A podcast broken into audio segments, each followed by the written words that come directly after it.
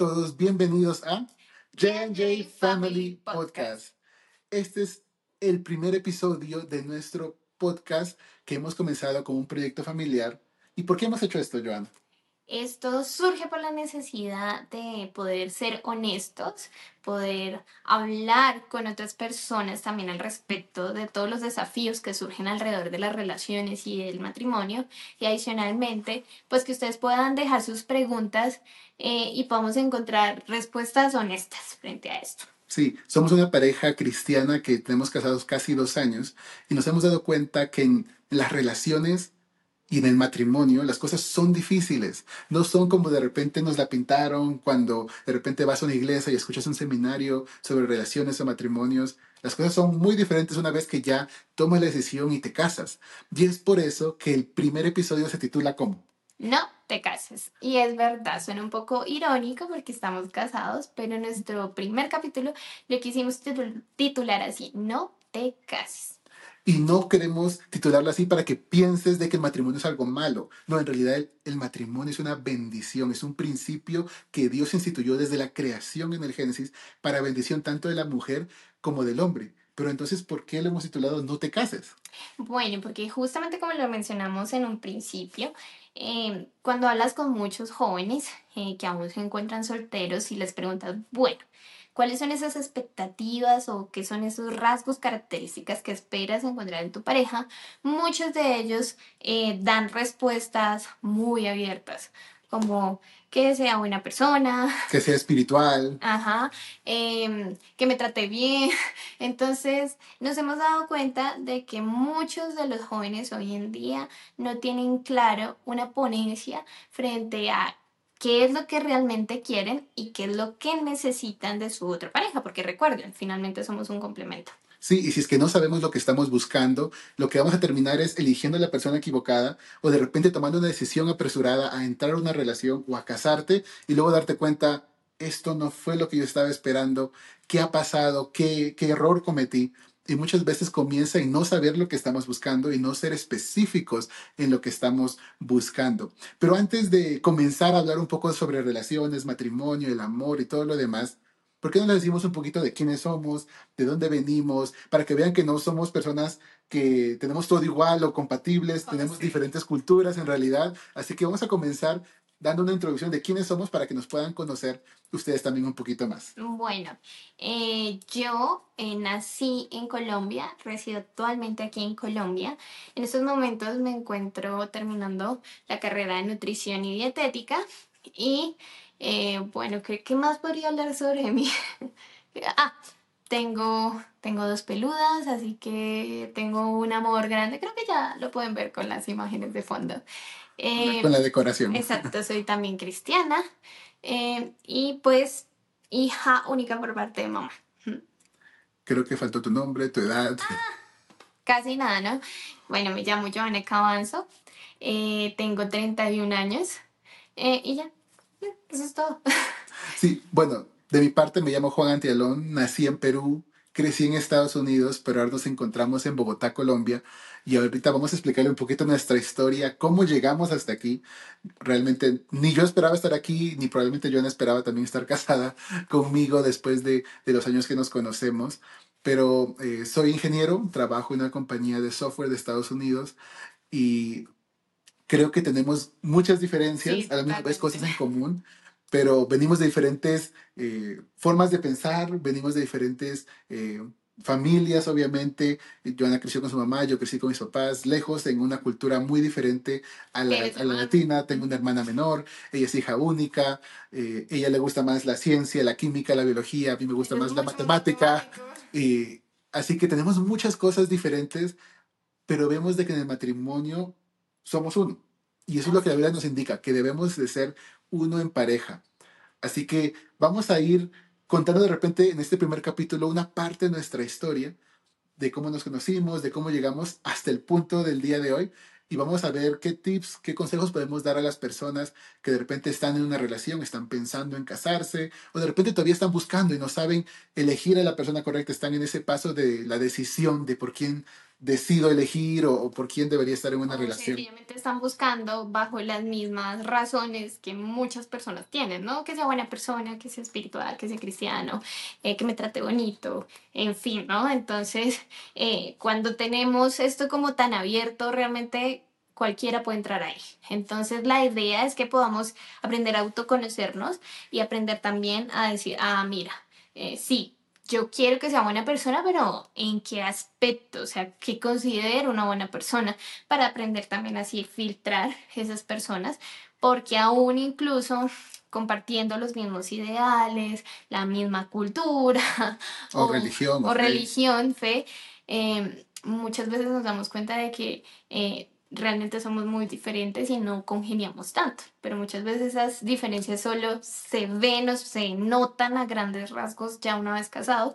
Y por eso estamos viendo que muchas personas pues se están divorciando también, Sí, ¿no? es algo que nos preocupa como pareja porque vemos de que el promedio de divorcio, la estadística nos dice que es casi el 50% y ya casi ni importa que no sea cristiano, adventista o de cualquier denominación en particular, porque las personas se están divorciando y es algo que nosotros queremos mejorar en nuestra relación para poder crecer como pareja, pero también ayudar a las personas que de repente están pasando o que están casados y están en esta etapa de matrimonio donde uno tiene que poder decidir amar diariamente.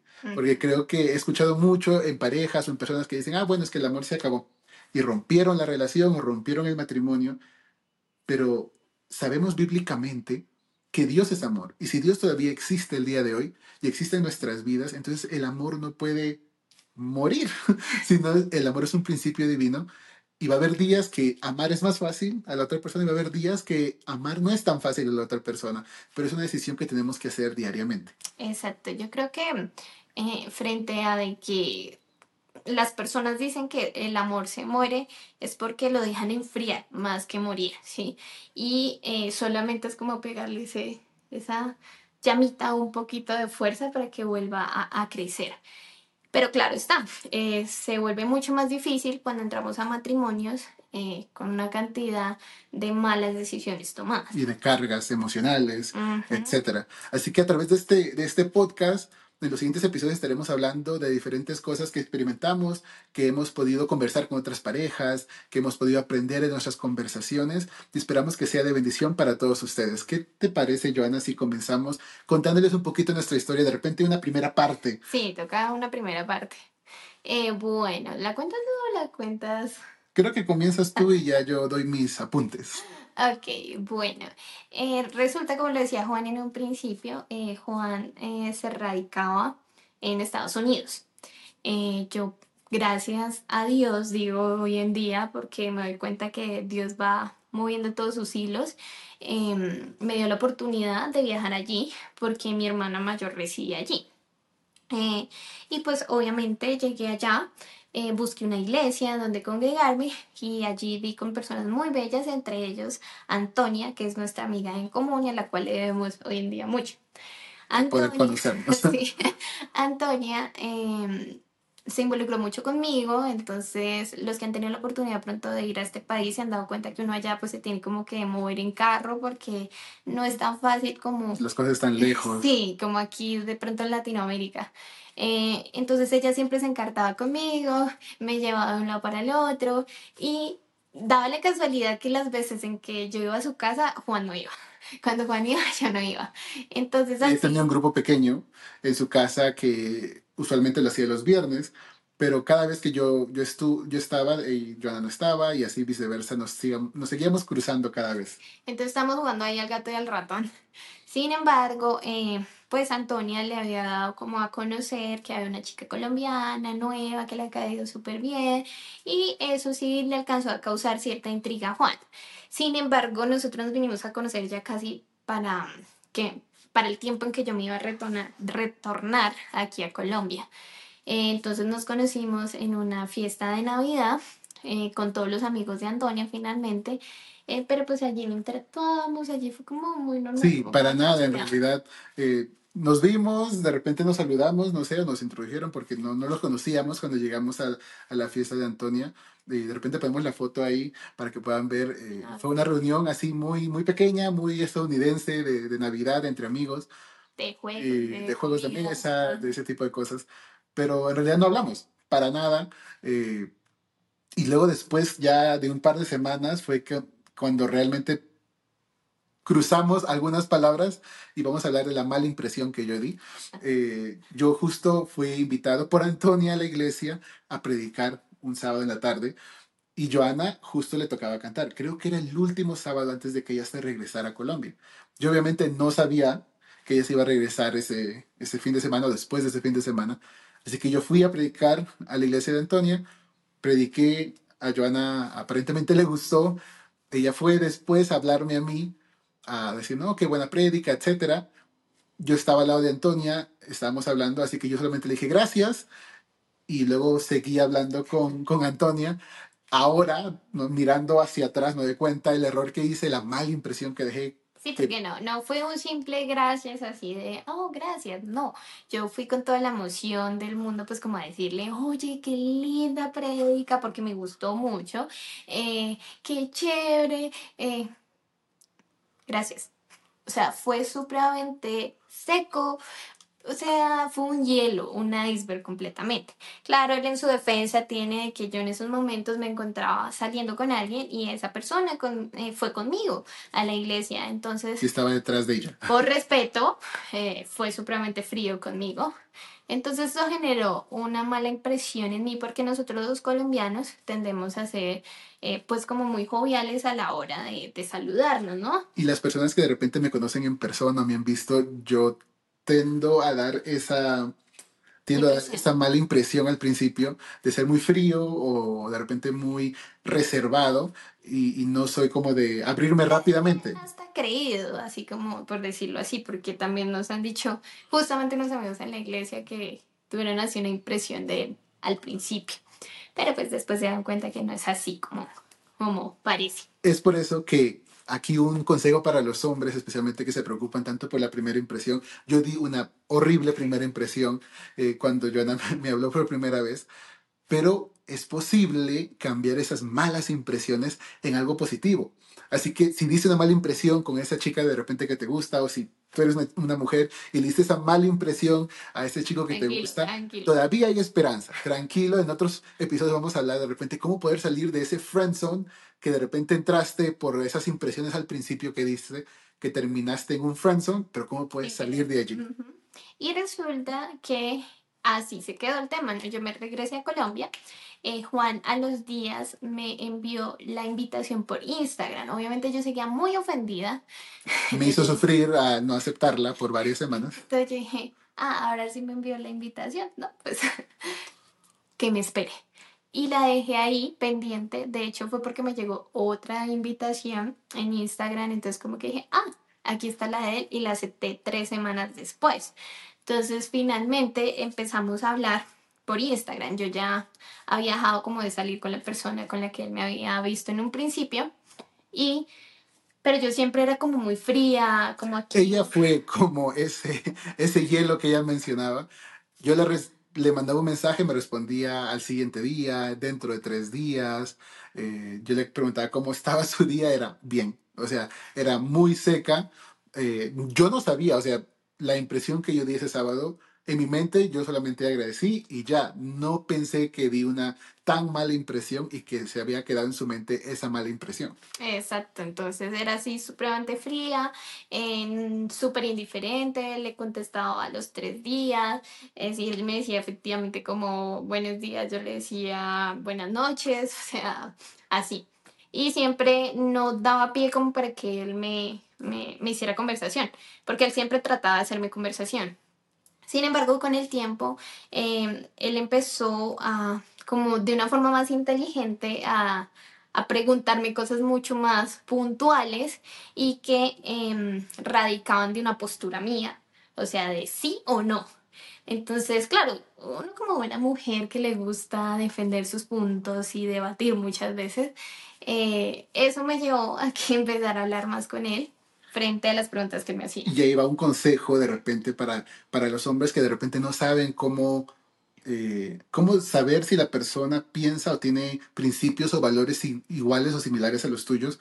una de las formas en la cual yo, yo usé con Joana es proponer tópicos o conversaciones donde puedas tú escuchar cómo, cómo piensa la persona. Yo creo que muchas veces las personas como que se dan en shock, oh, yo no sabía que él pensaba así, o yo no sabía que esta persona podría decir eso, pero de repente fue porque no preguntaste, No pusiste no, el no escenario. pusiste ese escenario para que la persona pueda abrirse o pueda decirte las cosas como ella piensa. Y algo que me encantó mucho de, de nuestras conversaciones al principio eran de que eran posturas de repente distintas. Yo decía X y yo decía Y y eran como polos opuestos, pero me gustaba escuchar su razonamiento y cómo pensaba y eso me empezó a intrigar aún más. Porque yo la había escuchado cantar y algo que yo siempre busqué en la persona con la que quería casarme era que le guste la música y que cantara. Pero ya cuando empezó a, a debatirme, a darme sus puntos de vista que me parecían muy válidos y aunque eran diferentes a los míos, me di cuenta de la perspectiva que ella tenía del mundo, cómo ella enfrentaba la vida. Y es allí donde poco a poco me dio mucho más curiosidad de lo que ori- originalmente pensaba solamente, ah, bueno, esta es una chica bonita que canta, pero ya cuando empiezas a descubrir un poquito más de la persona, te das cuenta cómo piensa la mentalidad, la espiritualidad de la persona a través de las conversaciones. Así fue. Y eh, finalmente eh, pasó casi como un año, ¿no? Un año en que estuvimos, ahora que lo noto, sí fue bastante, un año en que estuvimos hablando. eh, Casi un año, porque un año, regresaste sí. para noviembre. Sí. Eh, y fui a retornar a Estados Unidos, como la primera vez que entré me había quedado mucho tiempo, entonces él me dijo como, no, mira, lo mejor es que entres por otro estado, como para que no te vayan a poner rollo. Y así lo hice. Contexto, yo vivía en New Jersey con mi familia, eh, la media hermana de Joana vive también en New Jersey, pero yo me había mudado en ese año, en el verano, a, a Massachusetts, a otro estado por trabajo, así que yo ya estaba en otro estado y le dije, no, que venga por allá. Y yo iba cada fin de semana a New Jersey le dije, bueno, yo igual te puedo llevar a New Jersey porque voy a visitar a mi familia literalmente cada Eh, fin de semana. Muy, muy amable. No, algo que sí tiene Juan, que yo siempre lo he molestado porque le he dicho que era el amigo cocodrilo, pero es que él es muy buen amigo. Eh, de las cosas que yo pude admirar mucho en él es que él como amigo, y, creo que las amigas lo pueden corroborar, es muy fiel. O sea, si tú tienes un problema, él te va a ayudar, si, o sea, si, si tiene que ir, él va a ir. Entonces, eso sí tiene Juan, que es muy buen amigo. Eh, uno de los consejos que quería apuntar aquí es que los dos sabíamos lo que estábamos buscando. Y en ese momento Joana me había dicho que no estaba buscando una relación. Cuando ella llegó y eh, su segunda vez a Estados Unidos y ya pudimos compartir un poco más de tiempo juntos, eh, en las veces que salíamos, que hablábamos, yo quería conocerla más, me causaba intriga. Salimos como amigos muchas veces y número uno, como hombre te toca invertir tiempo, dinero, recursos para poder conocer a la persona. Pero si es que no sabes lo que estás buscando, vas a gastar ese tiempo, dinero y recursos sin darte cuenta y sin saber lo que estás buscando en la persona. Así que la primer tip del día de hoy, no te cases hasta que conozcas o sepas lo que estás buscando en la otra persona. Creo que es el primer consejo que podemos dar. Porque Totalmente. los dos sabíamos lo que estábamos buscando, aunque en el momento de repente no lo estábamos buscando. Sí, no, o sea, teníamos claro que como qué cosas, efectivamente yo tenía que 28 años, 27 años, si no estoy mal, 27 años, y, y estaba ya muy clara en qué cosas definitivamente no quería en esa persona, y estaba también muy tranquila. Entonces, en ese sentido, como por eso le dije yo a Juan, yo no estoy buscando ahorita tener una relación con nadie, porque me encontraba muy tranquila en realidad.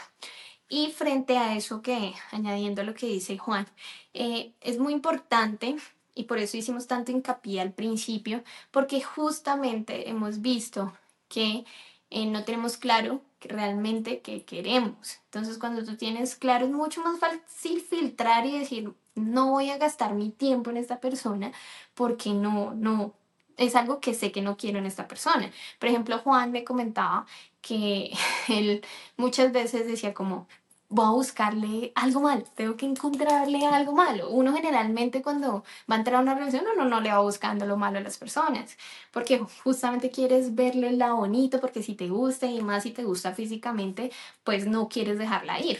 Muchas veces las emociones te ciegan y, y yo siempre he dicho que soy una, soy una persona muy analítica Sí. y muy de razonar mucho. Y, yo buscaba cosas de que pudiera decir, ah, no, pero esto es algo de que no está en mi lista y que no me gusta en la persona. Pero tener eso en claro es crítico para poder buscar una relación, estar en una relación, pensar casarte o comprometerte. Así que el primer paso es saber lo que estás buscando.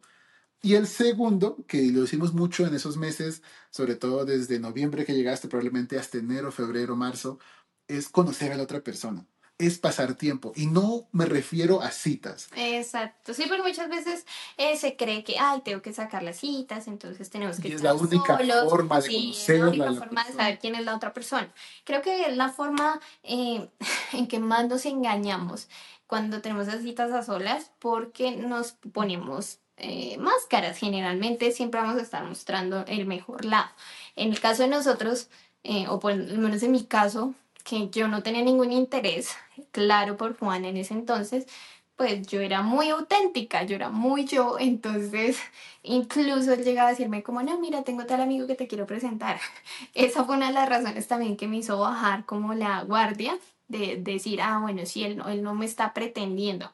De pronto, como en algún momento lo llegaba a intuir.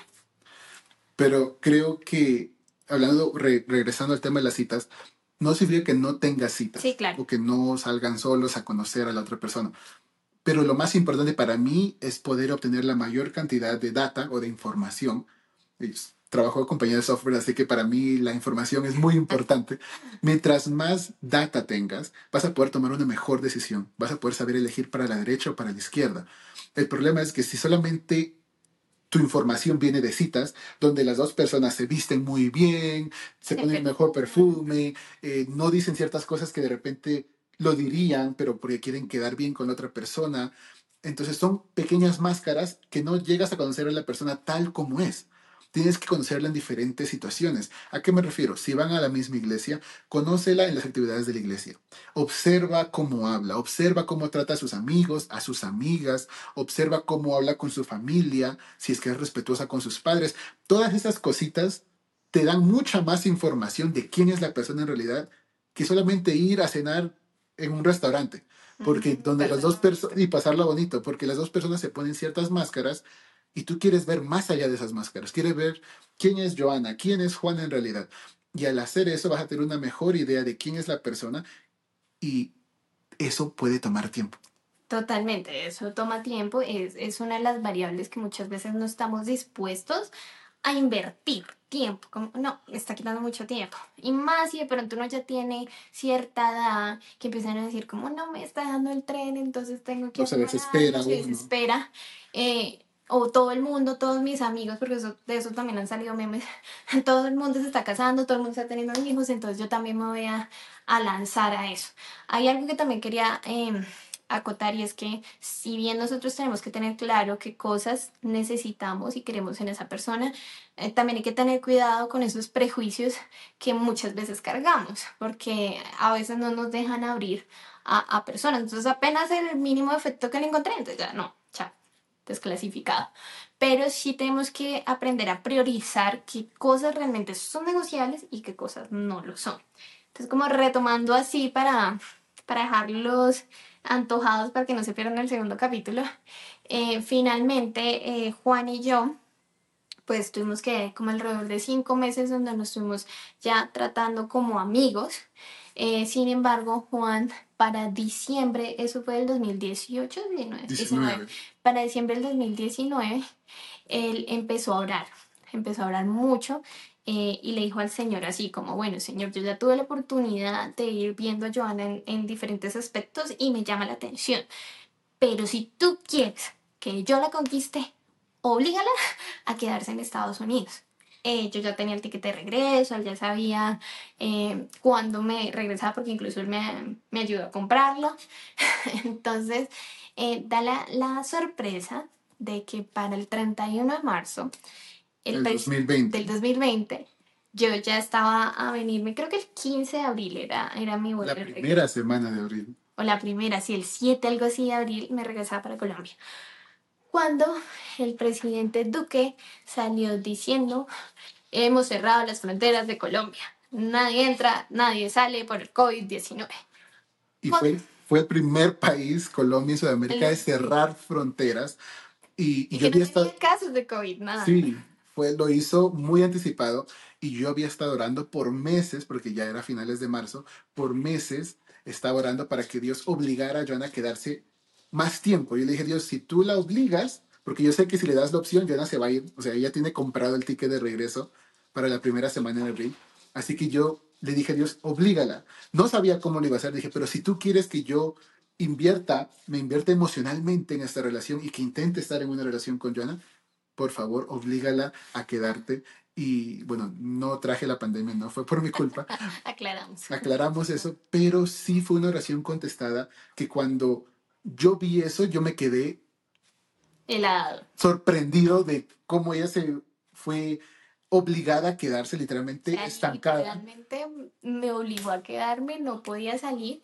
Y la segunda parte de nuestra historia la dejaremos para el siguiente capítulo. Sí, porque queremos dejarlo en esta parte, porque el último tip que queremos dar en este episodio es para cualquier tipo de relación, si quieres invertir en una relación, si quieres invertir en un matrimonio, si quieres invertir en tu hogar, lo primero que tienes que hacer es orar, orar y orar por la otra persona, porque el mejor socio en tu relación se llama Dios. Así es, así que entonces los invitamos para que no se pierdan el segundo capítulo, en donde les contaremos cómo entonces siguió evolucionando esta relación después de quedarme atrapada literalmente allí. Sobre todo porque esto era crucial, porque yo no pensaba salir de Estados Unidos, Joana no pensaba quedarse en Estados Unidos y yo no podía salir del país por, las, por razones migratorias. Tenía un permiso de trabajo y si salía lo iba a perder. Así que yo no podía salir de Estados Unidos, yo no quería salir de Estados Unidos. Joana no quería quedarse en Estados Unidos, tenía a su mamá en Colombia, así que había muchos factores y lógicamente las cosas nos decían a los dos, esta relación no funciona, no hay forma de hacerla funcionar. Así que nos dirán, ¿qué están haciendo ahorita en Colombia? ¿Y cómo terminaron casados? Bueno, no se pierdan el siguiente episodio porque vamos a hablar más de eso. Pero, ¿cuáles son los tres consejos del día de hoy?